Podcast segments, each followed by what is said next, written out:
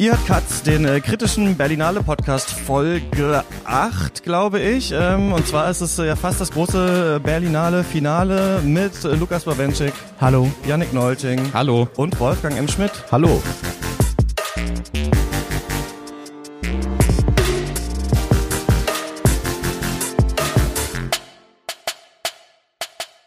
Und ich bin Christian Eichler. Hi. Und ja, wir sind relativ spontan jetzt hier zu viert, weil wir jetzt doch alle Zeit hatten, ähm, kommen gerade aus den letzten Filmen raus.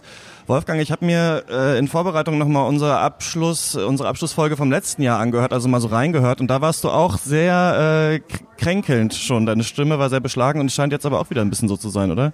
Mich machen Großstädte krank und ich bin es auch gar nicht gewöhnt, so oft durch den Regen zu gehen und äh, dann wieder in ein heißes Kino zu kommen. Aber ich will nicht rumjammern, das überlasse ich Lars Eidinger. ja, genau, das überlassen wir lieber, das überlassen wir lieber ihm. Äh, lass uns doch nochmal über die zwei Filme quatschen, die wir gerade äh, gesehen haben haben. Der erste hieß ähm, Irradiated. Du hast ihn auch gesehen, Lukas, ne? Genau. Ja, weil ich hab, weiß nicht ganz so genau, was ich dazu eigentlich denken soll. Du, aber du bestimmt schon eher. Na gut, das ist der neue Film von Riti Pan, ein kambodischer Regisseur, der vor allen Dingen bekannt geworden ist dafür, dass er seine persönlichen Erfahrungen als Kind, als Jugendlicher, als Opfer der Roten Khmer immer wieder in Filmen verarbeitet hat. Vor allen Dingen The Missing Picture und zuletzt Exile sind da zu nennen. Das äh, waren immer neue Formen für die eigentlich immer gleiche Geschichte. Es ging immer eben um diese Erfahrung im Arbeitslager als Opfer des Ganzen. Und hier geht er dann einen Schritt weiter und versucht so ein bisschen das Universelle des Kriegs vielleicht zu finden. Er verquickt äh, ganz viele verschiedene Materialien, also er baut wie in früheren Filmen Figuren und Modelle äh, malt Bilder, dann gibt es noch Performance-Kunst, das war auch also so ein Buto-Tänzer, ein mhm. japanischer in dieser japanischen Tanztradition tritt er auf und dazu haben wir zwei Voice-Over-Figuren, eine Frau und ein Mann, die ja über das Wesen des Krieges reden und über die Erfahrung, Überlebende zu sein und ja, ich äh, persönlich muss sagen, ich fand diesen Film ganz fürchterlich missglückt. Also dieser Versuch, das hier alles so universell zu gestalten, das alles zusammenzubringen und das dadurch auch alles gleichwertig nebeneinander zu stellen, ist eine Katastrophe. Also zu sagen, dass der Holocaust und der Holmodor und die Brutalitäten der Roten Khmer, dass die alle das Gleiche sind und die in so einem gleichförmigen Bilderfluss nebeneinander zu stellen, das ist komplett geschichtsvergessen und überhaupt nicht haltbar. Und ich glaube auch, dass dieser Film letztendlich so eine große Bewunderung eigentlich wahnsinnig für den Krieg hat, dass er ihn wahnsinnig ästhetisiert durch diese poetische Sprache. Also als dann irgendwie gesagt wird, ja, dass die weißen Kreuze, die im roten Abendlicht leuchten oder so, da äh, habe ich ja, weiß nicht, eine traurige Version vielleicht von Ernst Jünger, der irgendwo auf dem Dach steht äh, mit dem Erdbeeren im Burgunder, während Paris zerbombt wird, gedacht. Nur, dass hier da irgendwie nicht mal diese Form von Sprache oder diese Qualität da ist. Also ich fand das hier alles sehr ärgerlich und ich... Äh, Visuell war das ganz interessant. Ne? Das waren ja so quasi so ein bisschen, genau, wie man es heutzutage auch von Instagram-Seiten manchmal kennt, wo immer so drei Bilder nebeneinander sind. Also wir haben eigentlich immer fast immer drei Bildausschnitte nebeneinander gesehen, die oft das gleiche Bild gezeigt haben, manchmal ein bisschen versetzt und dann manchmal ein Bild auf den dreien, das sich bewegt hat oder eben halt verschiedene. Und das war so ein bisschen ja so wie so eine ja, wie so, wie so, wie, wie, wie so Visuals so ein bisschen wirkte ja, das irgendwie. Und ich, ich, es ist natürlich immer so ein leichter Vorwurf, wenn jemand versucht, das Universelle des Kriegs irgendwie rauszuarbeiten, dass man dann immer sagt, ah, aber der Holocaust kann man natürlich mit nichts vergleichen und sowas, das kann man mit nichts vergleichen und so weiter und so fort. Und das stimmt, wenn wir da irgendwie den Vietnamkrieg haben und den Holocaust und dann die Roten Khmer und sowas, wirkt es seltsam. Ich finde es in Ordnung, dass man das versucht, nur es, auch er selber mit Kriegserfahrung, hast du ja gerade gesagt, ähm, der Regisseur, es wirkte nur super flach auf mich. Also ja. es wirkte so ganz platt und musikalisch auch ganz seltsam. Also es wurden dann immer so, ja, so Droning-Sounds irgendwie äh, genommen und dann diese ganzen Leichenberge und irgendwie, man ist so abgestumpft, was glaube ich durch diese, Absolut. durch diese Wiederholung des Bildes auch gezeigt werden sollte. Also alles ist irgendwie wiederholbar, Menschen sind so schlimm, ne? der Tiefpunkt der Erde ist der Mensch oder sowas wird irgendwann mal genannt, aber irgendwie geht man so raus. Also ich habe gemerkt, ich drifte ganz oft ab und irgendwie prallt das auch so ein bisschen an mir ab, was da mir gezeigt wird und ich verstehe jetzt nicht irgendwie das Hintergründige des Krieges oder so. Das sind auch so wahnsinnig abgegriffene Bilder, hatte ich den Eindruck. Also diese KZ-Szenen, das sind die gleichen Bilder, die wir aus Nacht und Nebel kennen, aus diesem Hitchcock-Film, ja, der ja nie zustande sogar kam. Der Film, das sind Ausschnitte. Genau, dann ist, sind sogar Ausschnitte aus dem ähm, S21 von Riti Pan nochmal mit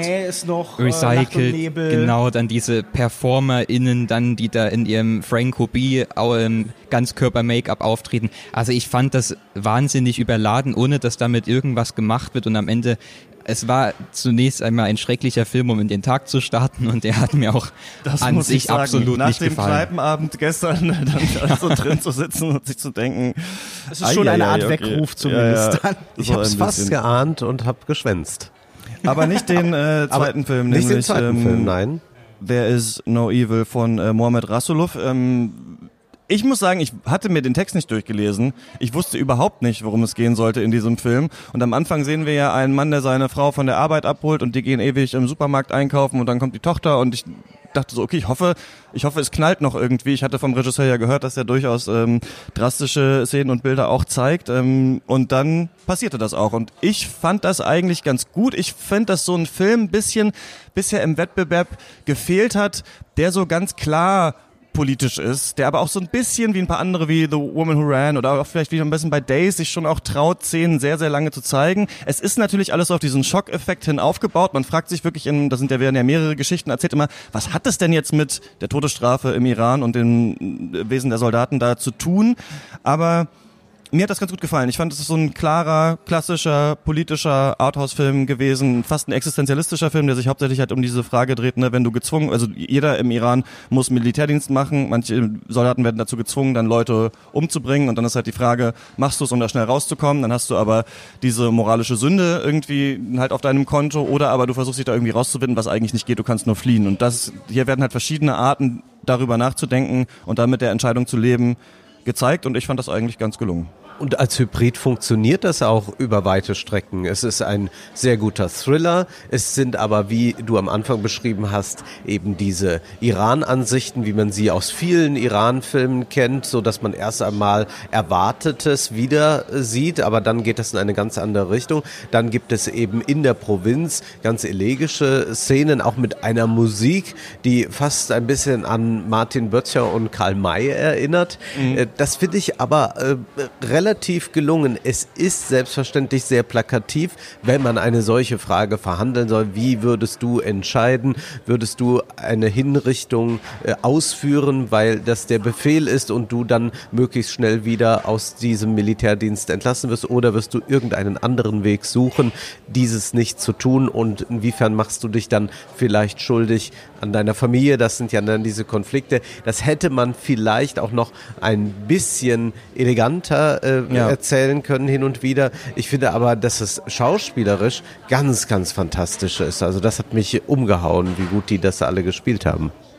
Du warst nicht so begeistert, Janik. Ja, also was heißt nicht so begeistert? Ich fand ihn so mittelmäßig im Wettbewerb jetzt. Also ich finde, der fing wahnsinnig stark an mit dieser Alltagsszene, die sich so langsam aufbaut und dann kommt dieser erste Knalleffekt. Da dachte ich, okay, wow, wie geht es jetzt weiter? Mhm. Dann kam die zweite Episode, die wurde dann zum Thriller, wie Wolfgang schon gesagt hat. Das hat mir auch noch sehr gut gefallen und dann finde ich, hat sich das wahnsinnig im Sande verlaufen. Also mhm. dieses, was würdest du tun? Das fand ich halt so Philosophieunterricht, achte Klasse, Ferdinand von Schirach mäßig, da gibt's dann auch diese Wendungen und diese leichte Melodramatik zwischendurch, aber dann ist es doch irgendwie alles ein bisschen so banal gestrickt, dass es auch der Letzte verstehen und mitverfolgen kann. Also es hat mich einfach auf die Dauer verloren. Ich finde auch diese 150 Minuten hätten nicht unbedingt so lang sein müssen.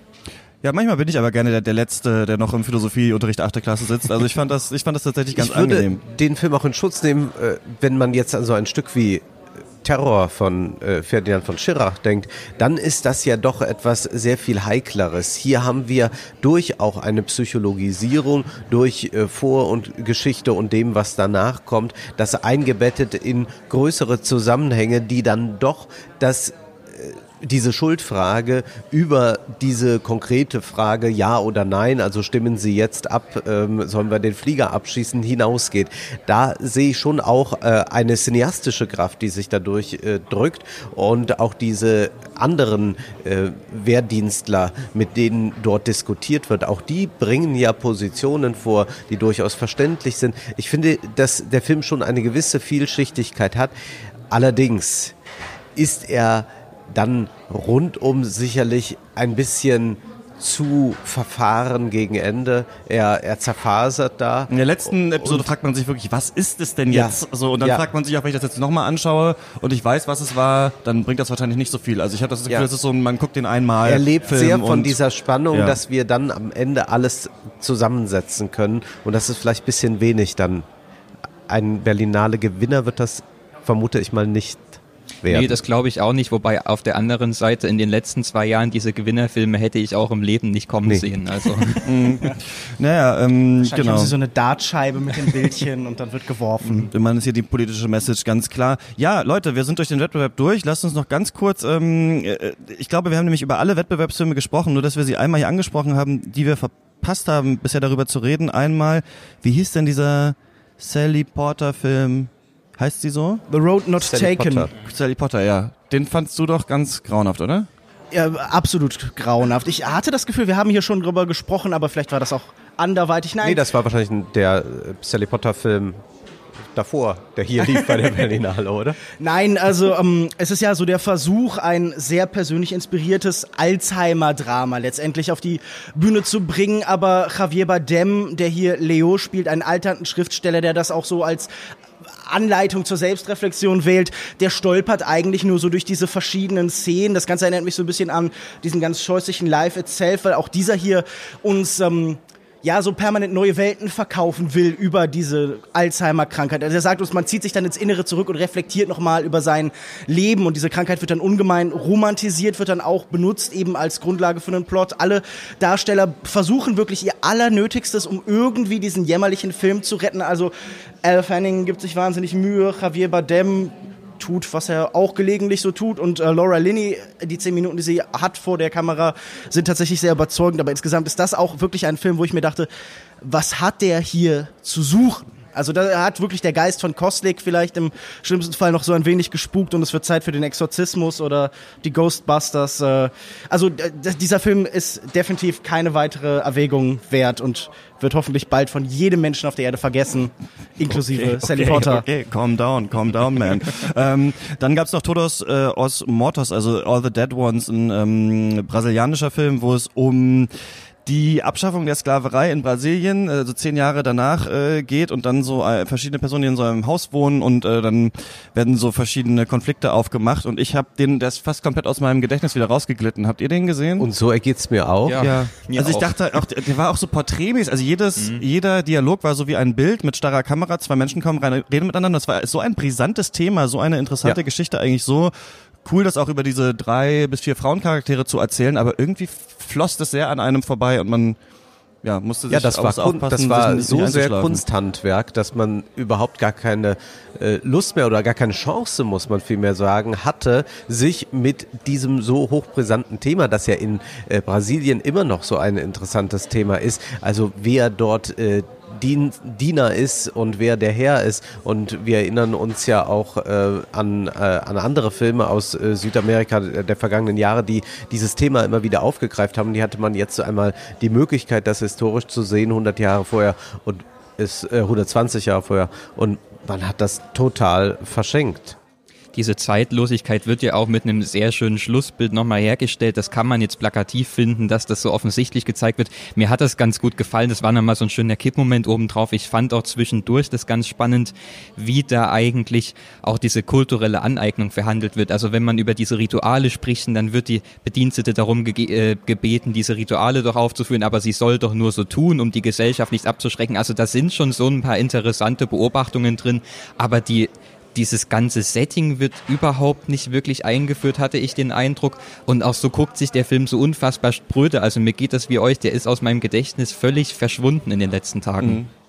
Gut, dann haben wir die jetzt aber mal erwähnt und jetzt natürlich die große Frage, so erstes Jahr nach Kostlik, ähm, letztes Jahr haben wir sehr gejammert, äh, Wolfgang, dieses Jahr habe ich und ich glaube keiner von uns hat alle Wettbewerbe, doch du hast, hast du alle gesehen? Ich habe alle gesehen, Du hast alle ja. Wettbewerbsfilme tatsächlich gesehen, also du bist ja tatsächlich, hast du da durchgelitten. Wie war denn jetzt der Wettbewerb in diesem Jahr? War es besser als in den letzten Jahren? Hat man irgendwie gemerkt, dass hier eine neue Leitung ist? Ähm, Wolfgang?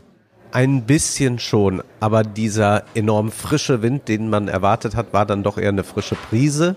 Da ist noch Luft nach oben, würde ich sagen. Ich habe jetzt nicht alle Wettbewerbsfilme gesehen, aber bewusst mir auch aus anderen Sektionen etwas angesehen. Und da konnte man mitunter Schönes finden. Ich habe es ja schon erwähnt, One of These Days oder ich würde auch sagen, ein Film äh, wie The Trouble of äh, Being Born mhm. ist auch ein interessanter Film. Aber mir ist das alles noch zu sehr Gemischtwarenladen in den Sektionen. Ich würde mir wünschen, man würde bei Panorama oder Forum mal ganz klare Schwerpunkte setzen. Man würde sagen, wir machen jetzt eben nur äh, Filme aus dem Süden und zeigen die dort und, äh, und ze zeigen die in dieser Reihe. Man versucht mal irgendwie klar zu machen, warum etwas in dieser Sektion oder in einer anderen läuft. Und man hat manchmal so den Eindruck, das hat mit der Programmierung ganz gut so geklappt oder äh, irgendwo hat ein Star zu oder abgesagt. Und das ist immer noch sehr sehr ärgerlich. Man könnte auch darüber nachdenken, ob es wirklich 340 Filme sein müssen, ob nicht weniger mehr ist. Und der Wettbewerb muss aber, glaube ich, wagemutiger werden. Jetzt kann man immer sagen, ja, die Encounters-Reihe, die bringt ja die großen Experimente. Das ist ja äh, gut und schön. Es geht ja auch nicht nur um filmische Experimente, aber wenn ich an den Eröffnungsfilm denke, wenn ich an so manch anderes denke, was wir gesehen haben, dann äh, ist das eben so, dass man sagt, das ist jetzt nur noch ähm, ja gut gemachtes äh, Kuschel-Arthouse-Kino. Das braucht eigentlich kein Mensch. Das braucht man auch gar nicht im äh, Forum oder Panorama zu spielen. Lieber darauf verzichten, lieber äh, paar Filme weniger. Ich glaube, dann sind auch alle glücklicher, die ähm, eben so den Anspruch haben, sich möglichst viel anzusehen. Ja, die Encounters sind ja eigentlich eine tolle Kreation. Nur sind sie dann auch so ein bisschen so ein intellektueller Blitzableiter für den Wettbewerb, weil man einfach alles, was irgendwie nicht so gefällig oder irgendwie zu schwierig geahndet wird, dann da verschoben werden kann.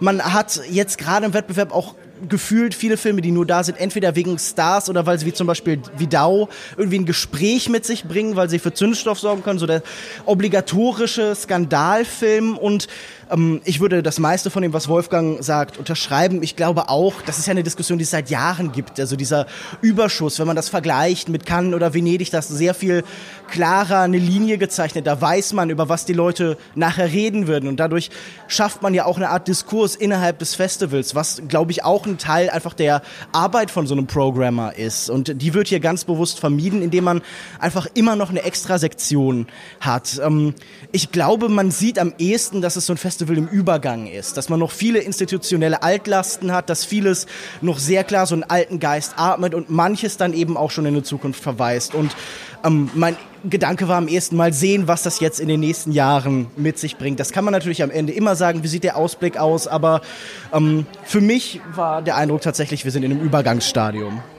Aber es war doch noch ganz erträglich zum Schluss, würde ich sagen. Also ich finde, so am Mittwoch hatten wir dann auch den Zenit überschritten. Danach ging es dann wieder so ein bisschen abwärts. Aber bis dahin muss ich sagen, es waren jetzt wenige Filme dabei im Gegensatz zum letzten Jahr, die ich so als komplette Katastrophe bezeichnen würde. Also ich sehe auch im Wettbewerb bei fast allen Filmen, warum die da irgendwie hingehören, auch wenn das jetzt nichts ist, was mir groß im Gedächtnis bleiben wird. Aber ich meine, wenn wir auf das ganze Kinojahr an sich schauen, da haben wir auch 20, 30 Filme allerhöchsten, wo wir sagen würden, die bleiben irgendwie hängen. Und so kann ja auch dieses Festival nicht leisten, dass wir da zehn gigantische Meisterwerke sehen. Und ich finde so ein, zwei Filme, also dieser Days, den haben wir gestern besprochen, das ist für mich das große Highlight gewesen. Es gab schon so diese guten Filme. Ja. Ich fand, das war die beste Berlinale, auf der ich bis jetzt war, aber es lag daran, dass ich nicht nur Wettbewerb geguckt habe, sondern dass ich wirklich viel auch versucht habe, mal in andere Sektionen zu gehen. Das hat jetzt letzte Woche nicht mehr so viel geklappt. Ne? Einmal war die Veranstaltung da von Thilo Jung abends, dann waren wir in der Kneipe so, dann das musste auch irgendwie, muss man ein bisschen früher los und so weiter. Also da war ich dann jetzt nicht bis abends noch im Kino.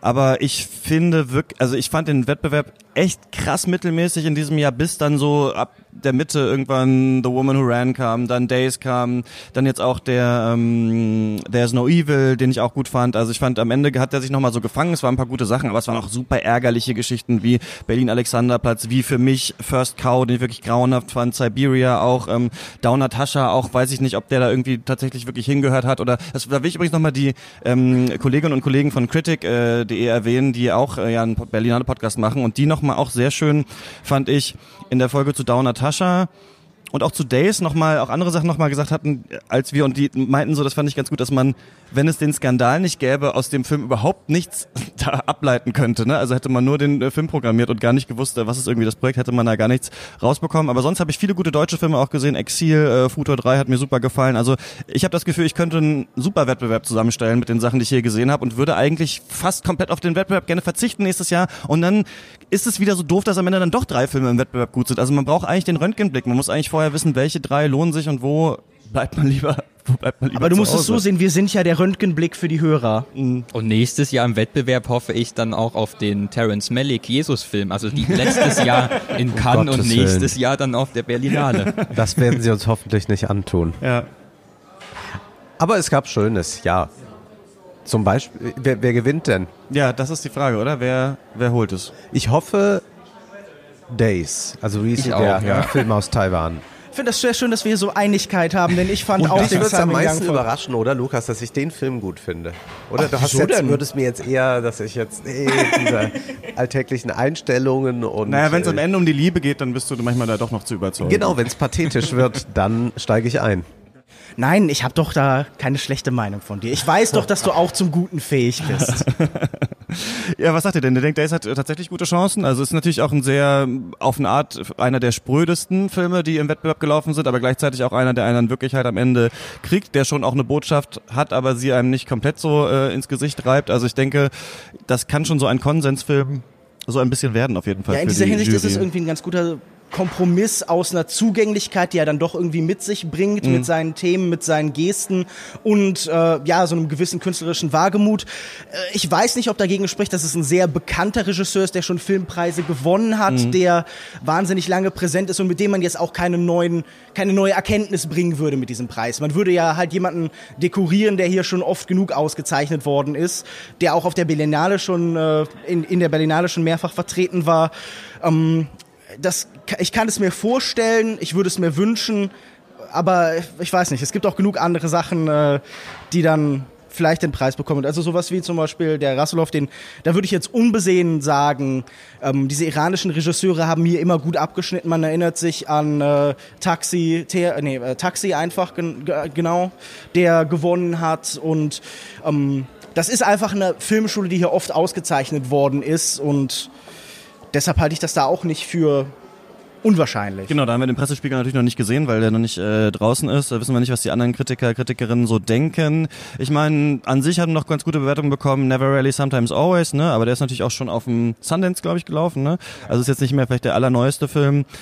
The Woman Who Ran wurde ein bisschen dann überspielt jetzt so von Days, hat man so ein bisschen das Gefühl. Nicht, dass ich sagen will, alle asiatischen Filme gleichen sich irgendwie, aber man hat so das gemerkt, dass, als wäre er noch, als wäre der Film noch mal konsequenter Ja. durchgedacht, was eigentlich The Woman Who Ran macht, nämlich komplett ohne Dialoge. Es ist auch so ein kleiner Film und es ist natürlich auch ein Regisseur, der so wahnsinnig viel produziert. Mhm. Also Hong Sang-so ist der hatte vor einigen Jahren hier zwei Filme in der Berlinale. Also ich ja, weiß auch oh wei, nicht, da habe ich gelitten. Das war ja furchtbar. das war wirklich grausam. und da weiß ich nicht, ob das nicht auch einfach jemand ist, der zu sehr halt ja diese Art von Strategie fährt, der zu viel produziert, um wirklich als Einzelwerk wahrnehmbar zu sein. Ja. Am Ende liegen wir sowieso alle falsch und es gewinnt El Profugo. Alexander, ja, es gewinnt der Berliner Alexander. Stimmt, El Prof- das könnte so ein, doch, das könnte eigentlich so ein Berlinale Gewinner sein, weil Ja. alle sagen, was, warum denn dieser Film? Ja, und sonst so? Was war das Beschissenste, das ihr gesehen habt? Persischstunden mit Lars Eidinger. Okay. Oh Gott, das, das klingt auf ganz, ganz schlimm. Naja, also was mich schon sehr geärgert hat, war der Film von äh, Abel Ferrara. Äh, das, äh, also sowas will ich eigentlich auch nicht mehr sehen. Da habe ich gedacht, äh, also diese opulente Leere, die ich nach sieben Minuten durchschaut habe und weiß, jetzt wird es noch in viele Abgründe gehen, wo man äh, auf ein Klischee nach dem anderen trifft. Und das ist auch so eine merkwürdige Psychoanalyse angereichert mit Esoterik und äh, äh, letzten Spuren eines Katholizismus vielleicht. Ich weiß es nicht. Es ist mir ein großes Rätsel, was da eigentlich verhandelt wird und total unsinnig, dass ein solcher Film überhaupt produziert wird. Ich finde ja das in Ordnung, dass diese alten Filmemacher sich irgendwie mit ihrer Vergangenheit beschäftigen und überlegen, wo waren sie vielleicht mal zu sexistisch und zu übergriffig, aber ich finde, die können sich gerne einfach in Zukunft außerhalb des Kinos therapieren. Aber, also aber ich glaubst muss du, nicht das immer war eigentlich das dabei Thema, sein. dass ihr das Weiß ich nicht. Es war auf jeden Fall sehr sexistisch und man kann das halt dann sehr, muss es glaube ich ironisch Ich lesen schätze als ja alte. Regisseure sehr, Godard oder Scorsese, aber das hier war einfach nichts. Da, da kommt nichts mehr Interessantes. Ich glaube einfach, wir haben hier so ein typisches Spätwerk, wo man nur noch mal aufkehrt, was man irgendwann mal zerschlagen hat. Lukas, was fandst du ganz schlimm? Naja gut, ich habe ja schon in diesem Podcast über The Road Not Taken gesprochen, deshalb erwähne ich das Ganze hier vielleicht nicht nochmal. Ähm, ansonsten würde ich vielleicht noch sagen, äh, der Experimentalfilm Corporate Accountability zeigt mir so die Grenzen des Experimentalkinos. Wie weit kann man sich reduzieren? Wie weit kann man in Richtung Text gehen und immer noch Film sein? Also da ähm, dachte ich wirklich, warum brauche ich dafür eine Leinwand? Gut, First Cow. So, haben wir auch darüber gesprochen. Ähm, ja, gibt's noch irgendwas, wo wir, wir sind alles so ein bisschen durch, ne? Ich bin eigentlich tiefenentspannt. Ich freue mich, dass das Festival vorbei ist. Ähm, ich könnte mir schon vorstellen, vielleicht nächstes Jahr auch nochmal den Samstag zu bleiben. Ich weiß nur, dass ich letztes Jahr so abgekämpft war, deswegen habe ich für Freitag schon das Ticket gebucht und freue mich jetzt, glaube ich, auf ein Wochenende ähm, so allein zu Hause. Aber mit welchen Gedanken geht ihr sonst so aus dem Festival jetzt raus aus der Berlinale dieses Jahr? Wir haben sehr viel geredet, wir haben sehr viele Filme gesehen. Also ich bin noch gar nicht in Aufbruchstimmung. Ich bleibe noch diese zwei Tage und ich habe unter anderem noch diese sechs Stunden Dau vor mir heute. Ah, ja. Vielleicht auch noch diese neun Stunden von dem japanischen Film, dessen Titel ich gerade vergessen habe, der auch in der Encounters-Reihe läuft. Der eine hat jetzt übrigens seinen Titel aberkannt bekommen. Genau, ne, Curveball, Curveball. Äh, darf jetzt hier im Programm nicht mehr so genannt werden, habe ich heute Ja. die Mail bekommen. So der Film von XY hat heute Premiere, aber darf, Mhm. wir dürfen seinen Namen nicht mehr sagen. Das fand ich ganz interessant. Okay. Ja. Nö, aber ansonsten, also wie schon gesagt, ich fand das Programm dieses Jahr erträglich. Ich fahre mit positiven Gedanken nach Hause, freue mich auf den erholsamen Schlaf hoffentlich am Montag und dann verdaut man das bis zum nächsten Jahr. Ich fahre vorgemut nach Hause, bleibe noch ein bisschen und freue mich dann, äh, Filme nachholen zu können, die ich jetzt gerade aktuell im Kino verpasst habe. Da wartet doch noch so was Herrliches wie Nightlife, ja, ein Film mit Freddy Lau und Elias Mbarek. Und Palina Und Roginski. dann und Palina Roginski und dann weiß man wieder, wie geerdet man sein kann, wie schnell das äh, einem ergehen kann. Und das fand ich jetzt auch nochmal Bezug auf äh, viele Filme, äh, die man gesehen hat aus Ländern, in denen es nicht libera- liberal-demokratisch zugeht, dass es da erstaunlich ist, welchen Mut da auch Filmemacher aufbringen und welche Ausdauer, ihre Projekte zu verwirklichen. Und äh, man kann dann, wenn man eben dann wieder hier ins Kino zurückkehrt, vor allem auch bei äh, der Größe solcher Filme aus dem Iran oder äh, sonst woher sehen, wie klein die deutschen Filme sind und wie feige ihre Macher. Ja, die angekündigten Filme wie Nightlife haben mir dann doch das Gefühl gegeben, dass es ganz gut ist, dass ich noch ein bisschen auf der Berlinale bleib. Äh, ironischerweise hat man hier auf der Berlinale dann doch ein bisschen Abstand von Deutschland und dem deutschen Kino in Teilen. Äh, für mich war das insgesamt Ja, eine. bis Berlin-Alexanderplatz dich halt drei Stunden voll nölt. Ja, wenn man äh, geniale Strategien verfolgt, wie zum Beispiel verschlafen, wie ich, äh, dann bleibt einem sowas auch schon mal erspart. Wir kommen jedenfalls, Entschuldigung, wir kommen alle pünktlich nach Hause für die Känguru-Chroniken. Also es besteht kein Grund zur Sorge. Nein, insgesamt äh, habe ich vor allem den Eindruck, ich habe ein bisschen wenig gesehen. Ich habe irgendwie viel zu viel Zeit mit Schreiben und Aufnehmen und irgendwo trinken und umherlaufen auch verbracht und dachte mir, ich hätte gerne mehr von diesen Tagen, wo man wirklich kontinuierlich sieht und irgendwie so ein bisschen verarbeitet und auch dieses schöne Festivalgefühl, wo dann die Sachen auch so ein bisschen ineinander greifen und Sachen gleichzeitig stärker und weniger stark wirken. Also so ein merkwürdiges Gefühl des Festivals, dass man manchmal sagt, das hat sich bei mir nur sehr wenig eingestellt. Ich habe das Gefühl, obwohl ich so wenig gesehen habe, bin ich immer noch im gleichen Maße müde und abgekämpft und äh, ich versuche nächstes Jahr vielleicht ein bisschen mehr zu sehen und vielleicht auch mal noch ein bisschen was aus den Retrospektiven zu schauen oder so, mal sehen. Man nimmt sich ja für jedes Jahr was anderes vor und es klappt nie so richtig. Nächstes Mal machen wir drei Podcasts am Tag, die, wo du überall dabei sein musst. Das wird nicht, wird leider nicht klappen. Ist okay. Über denselben Film dann immer. über, immer über denselben Film vielleicht. Ich finde nämlich auch gut, wenn hier weniger Filme laufen äh, würden eigentlich und man ein bisschen mehr das Gefühl hat, man zeigt vielleicht ein paar Filme noch ein paar Mal öfter und dann hat, hat, hat jeder so einen Festival-Grundstock, den er geschaut hat. Finde ich, glaube ich, witziger als bei diesen ganzen super vielen Filmen. Ähm, ja, vielen Dank, dass ihr mit mir gequatscht habt, so oft. Das war ja, ich habe nur noch mal in den Feed geguckt, im letzten Jahr gar nicht so, da haben wir immer nur Zweiergespräche gehabt. Diesmal waren wir fast immer zu dritt, was natürlich toll ist, können wir eine größere Bandbreite abdecken. Es hätte ein bisschen diverser hier sein können, natürlich das Line-Up. Da äh, versuche ich mich nächstes Mal noch mal besser drauf äh, vorzubereiten, dass vielleicht nicht nur weiße Männer über Filme reden, aber ähm, da Ich hatte sind wir jedes dann, Mal einen anderen Anzug an, das darf man den Hörern verraten. Das, immerhin, das stimmt, das hört man ja nicht im Podcast. Das, das Ich glaube, stimmt das ist genau. die Definition von Diversität. Aber ich glaube, so. wir sind, weil Leute sagen, wir sind immer so kritisch. Ich habe mich recht versöhnt mit der Berlinale in diesem Jahr. Ich habe über die um, viele schlechte, vermeintlich schlechte Filme im Bogen gemacht, so das war ganz gut. Also ähm, da kann man noch ein bisschen was dran tweaken, aber ich äh, habe eigentlich ein gutes Gefühl für nächstes Jahr. Vielleicht sagen sie ja das, weil du immer anmoderierst mit Katz, der kritische Filmpodcast. Ja, dann klingt es. Deswegen heißt es ja so. Da müssen wir im Podcast nicht mehr kritisch sein, sondern der Titel ist schon da. Dann wirkt es immer besonders kritisch. Dankeschön. Kommt gut nach Hause. Vielen Dank. Berlinale noch. Danke. Ciao, danke. Tschüss.